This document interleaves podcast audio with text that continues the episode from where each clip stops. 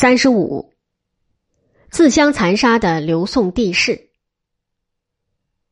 从元嘉三十年（四百五十三年），宋文帝被太子刘绍杀害起，到生明三年（四百七十九年），顺帝禅位给萧道成旨。二十六年间，刘宋帝室自相残杀的事迹史不绝书。宋的国势也因之日趋衰弱。外则失去了一大片土地，内则终于重新出现权臣夺国的场面。这段历史有助于让我们认识封建统治者的丑恶面目。宋文帝有十九个儿子，刘绍最长，又是嫡出，立为太子是顺理成章的事情。文帝很喜欢这个儿子，要什么就给什么。他防宗室争位，增加东宫兵额至一万人之多。刘绍后来就是用手里的这支武力杀死父亲的。刘少和一母弟刘瑞友善，两人都相信女巫严道玉，以为他有法术。严道玉替他琢玉做一个文帝像，埋在殿前，盼其父快死。元嘉二十九年（四百五十二年），事情败露。文帝虽则大为光火，痛责两人，但是并不打算给什么处分，只是到处搜捕严道玉。三十年正月，发觉严道玉仍在刘瑞处，知道两人并不悔改，才打算废太子少，赐刘瑞死。但文帝当时没有当机立断，特别是总要立一个儿子为太子，可立哪一位为好，又下不了决心。于是他和徐占之、江战、王僧绰三人商议。徐江都是国戚，南平王刘硕是江战的妹夫，隋王刘旦是徐占之的女婿，两人都有私心。文帝又力主慎重，因而一时定不下来。王僧绰怕万一消息泄露，会发生意外事件，催文帝早下决心，他又不肯。不但如此。他还把这件事告诉了刘瑞的生母潘淑妃，潘淑妃赶紧通知刘瑞，刘瑞又急报太子，于是，一场宫廷政变爆发了。三十年二月二十日深夜，刘绍集结亲信将士两千余人，宣布明旦将行大事。二十一日天色微明时，刘绍率众到台城门口，依制度规定，东宫兵不得进台城。刘绍用假诏书骗开城门，进宫上殿。这天夜里，文帝和徐占之一直谈到天明，蜡烛还没有熄。东宫斋帅，就是卫兵头目张超之等，已经手执利刃奔上殿来。文帝拿起茶几招架，一刀下来，五根手指都被砍断，再一刀便送掉性命。徐占之想逃，哪里来得及走脱，也被兵士杀了。江战在侍中省值班，也被搜出杀死。刘绍用假诏书召大将军刘义公、尚书令何尚之进宫，把他们软禁起来，再召集百官。这时消息已经传开，所以应召而来的只有几十人。刘绍马上自立做皇帝，他不知道王僧绰劝文帝速断之事，任他做吏部尚书。过几天发现了有关的文书，便把他杀了。政变之前，江州刺史武陵王刘俊，文帝的第三子，奉命率沈庆之等镇压蛮族起义，驻扎在武州，在今湖北浠水县西南的长江中。三月，他得到健康政变的消息，立即起兵讨逆。沈庆之在这次事件中起了关键作用。刘绍原来估计沈庆之会为他所用，派人送去一封亲笔信，要他杀刘俊。沈庆之去见刘俊，刘俊不了解他的倾向，推说有病，害怕不敢见他。庆之直闯进去，把密信给他看。刘俊更急，只求到内室与母亲诀别再死。沈庆之倒觉得他太不中用，气愤地说：“下官受先帝厚恩，今日之事唯利是事，殿下何以如此见疑？”刘俊才定下心来说：“家国安危皆在将军。”武陵王兵起之后，各地军政长官纷纷响应。四月，武陵王到新亭即位，今南京南，是为孝武帝。五月，诸军攻克台城，杀死刘绍，刘瑞逃走，也被擒获杀死。在这番兴废中，刘绍还杀死宗室多人，刘义公独自逃脱了牢笼，十二个儿子都死于非命。孝武帝得胜后，刘绍、刘瑞的妻儿、女儿等都被杀死。刘绍的妃子殷氏临死时对玉官说：“汝家骨肉相残，何以枉杀无罪之人？”刘绍并不爱这个妃子，他的皇帝如果能够做下去的话，他很快就会被废的。不过，他的这一句伤心话，倒真正揭露了残酷的现实。孝武帝即位不久，就使人下毒，杀死了兄弟南平王刘硕。刘硕向来为文帝所宠爱，自负才能，看不起这个异母兄长，又曾为刘绍所信任。孝武帝当然不会放过他，但是没有明显的罪过，就使用了谋杀的手段。孝建元年（四百五十四年），孝武帝的叔父刘义轩起兵与侄儿争位。义轩久任荆州刺史，庸愚无能，奢侈荒淫，后房有一千多人。北魏兵南下那年，荆州没有受到什么威胁，他都想逃离江陵。事后，文帝特地关照他好好办事，不要做逃走的打算。守盱眙的臧质与义轩有亲戚关系，此人确有才能，但是野心不小。他劝义轩争位。孝武帝也是一个荒淫之徒，逸轩的女儿都是他的堂姐妹，他却毫无廉耻的和他们胡来。逸轩知道了，自然大为震怒。臧质的计划看起来成功的把握很大，他就决定起兵争位。臧质本人是江州刺史，他联络寿阳的卢爽、葫芦的徐以宝，打算同时并起。不料卢爽酒醉误事，提早好些日子起兵。义轩和臧质得讯，尽管没有做好准备，也不得不仓促发动。尽管这样。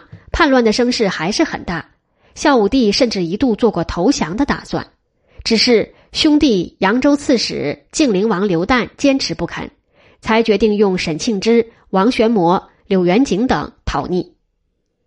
官军先破杀有勇无谋的卢爽，又擒杀徐以宝，进而击败沿江东下的刘义轩、臧质，平定了叛乱。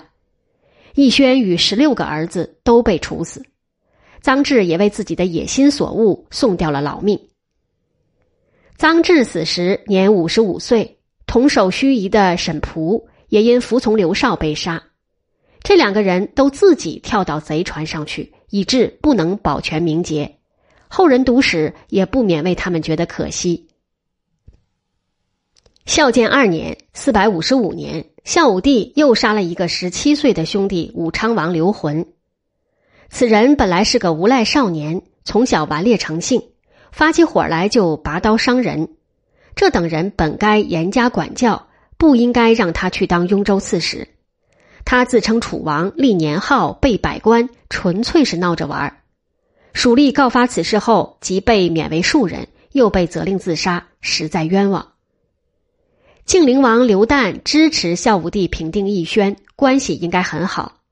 然而，事平之后，因他蓄养勇士，储藏精甲利器，孝武帝对他就不放心，先调他到京口，再调到广陵，任南兖州刺史。大明三年（四百五十九年），有人告发刘旦要反，孝武帝便派人到广陵，想出其不意把他拿下。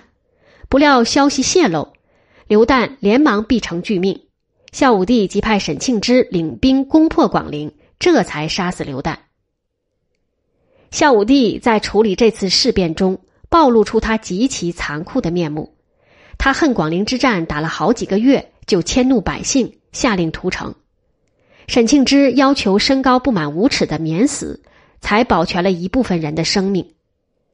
屠城时，女人不杀，赏给军人，他们的遭遇可能比死还惨。孝武帝还命把死者的头颅集中到石头城南，筑为金棺，用吉尸加泥土筑成高的坟墓，以此炫耀武功。刘氏、帝氏骨肉相残，竟累及满城军民，真是天理难容啊！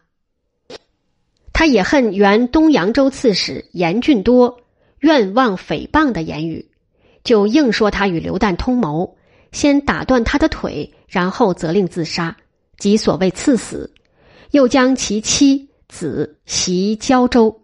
走了一段路，又把其中的南口都推到湖里淹死。大明五年（四百六十一年），又有一个十七岁的雍州刺史海陵王刘修茂造反的事情。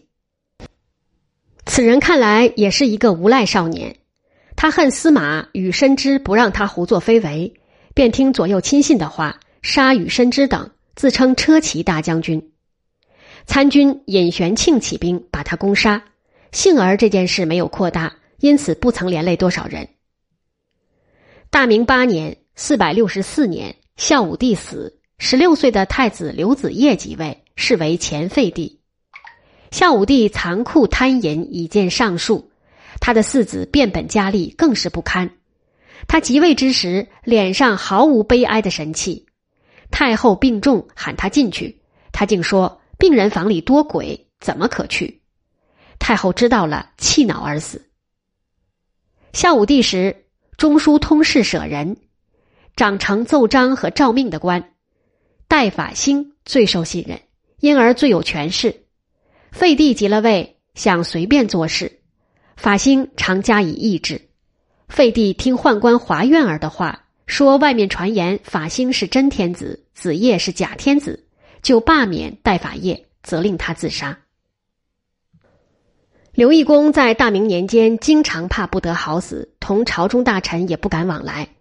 孝武帝死后，他以为从此得免于横死，和柳元景、严师伯等大臣互相祝贺。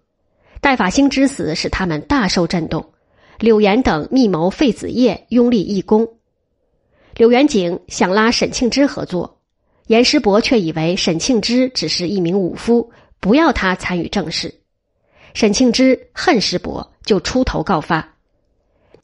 前废帝比父亲更残暴，他自领进兵去杀叔祖刘义公，斩断四肢，分切肠胃，挖出眼睛，浸在蜜里，叫做鬼目宗。义公的四个儿子柳元景和八个儿子及六弟与侄儿们严师伯和六个儿子也都遭杀害。沈庆之对他有功。结果也不免死于非命。他出头告发了严柳，但又多次见废帝不要乱来，引起了这个无赖天子的不快。景和元年（四百六十五年），这个八十老翁终于被压在被窝里窒息而死。前废帝做的事，正如当时的名臣蔡兴宗所说的“人伦道尽”。兄弟刘子鸾因向来受父亲宠爱，废帝责令他自杀。子鸾死时年仅十岁，同母的弟妹也都被杀。他临死对左右说：“愿不再投生帝王家。”说的何等沉痛！叔父刘昶知道废帝要寻他的事，就在彭城起兵。因见所部不能同心协力，只得逃往北魏。前废帝还把他的叔父们关在殿内，任意虐待。湘东王刘裕、建安王刘修仁、山阳王刘修佑都是胖子。他称湘东王猪王、建安王杀王、山阳王贼王，把他们关在竹笼子里。其余几个王他不太在意，稍微宽松些。前废帝的姐姐山阴公主对兄弟说：“陛下有许多妃嫔，我只有一个驸马，太不均匀。”他就替姐姐置面首三十名。这是历史上有名的奇闻。前废帝把姑母新蔡长公主纳入后宫。新蔡长公主是文帝的女儿，姑父何迈打算推翻废帝，迎立晋安王刘子勋。十一月，废帝发现了密谋，杀掉何迈。他本来就猜忌子勋，因为子勋和文帝、孝武帝的排行都是第三，怕他争位。就利用何迈事件要逼子勋自杀。子勋年仅十岁，其实在江州做刺史。他的部下邓琬等决定拥子勋起兵。江州刚刚起兵，前废帝已经在建康被人杀死。这是一些小人物干的事。湘东王刘裕的主医阮殿夫联合了废帝的主医寿季之等，乘他在华林园竹林堂设鬼的时候闯进去，很容易的把他杀了。于是那个险些把他当做肥猪杀掉的刘裕，便即位做了皇帝，是为明帝。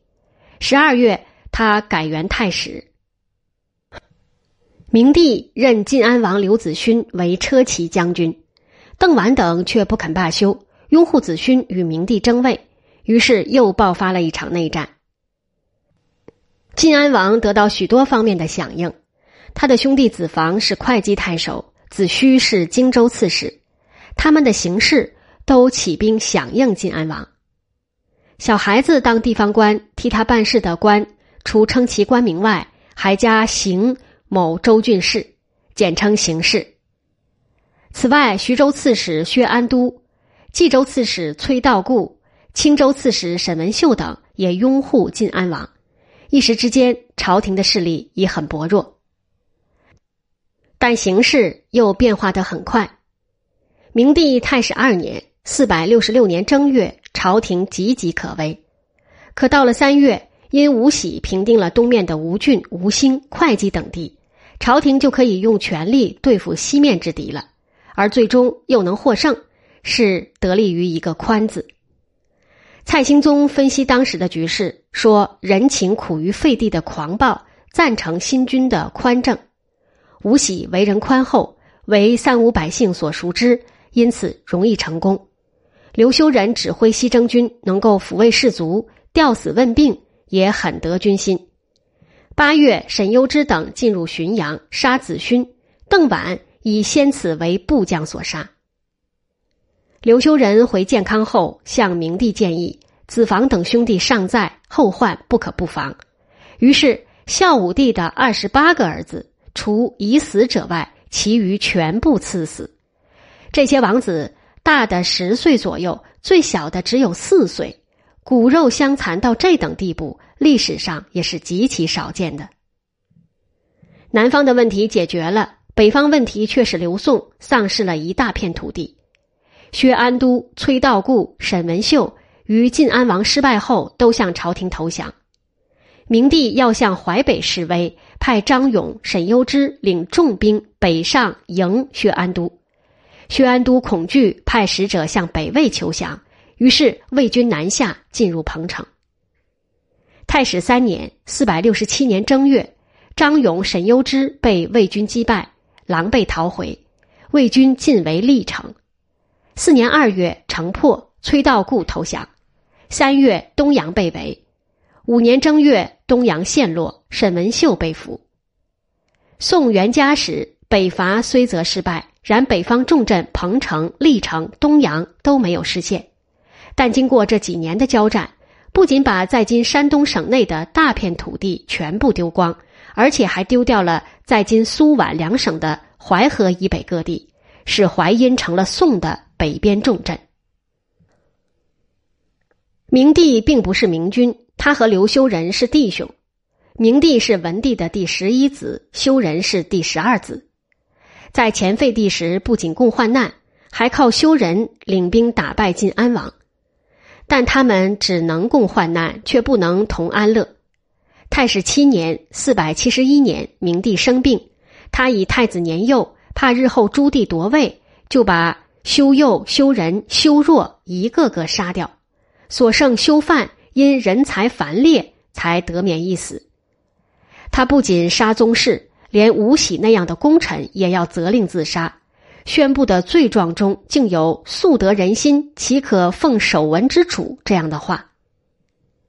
太裕元年（四百七十二年），他病重将死，担心日后皇后临朝，他的兄长王景文必为宰相，可能会有野心，就命他服毒先死，说是欲权倾门户，故有此处分。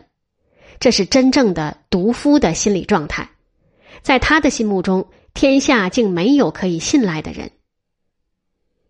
这年四月，明帝死了，十岁的太子刘裕即位，他便是后废帝苍梧王。后废帝元徽二年（四百七十四年），那个人才繁列的刘修范在江州起兵争魏后失败而死。四年，又有建平王刘景素，是文帝的孙子，在京口起兵，也很快失败。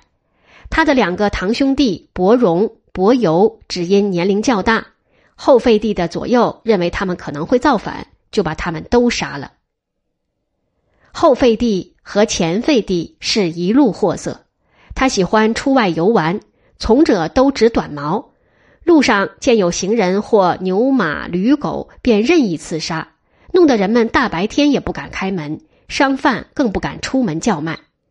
他残酷好杀，一天不杀人便不快活，左右稍有不合意之处便遭杀害，人人都提心吊胆。太后常加劝诫，他大为不满。有一次，太后赐他一把扇子。他嫌扇子不好看，就令太医煮药，要下毒杀死太后。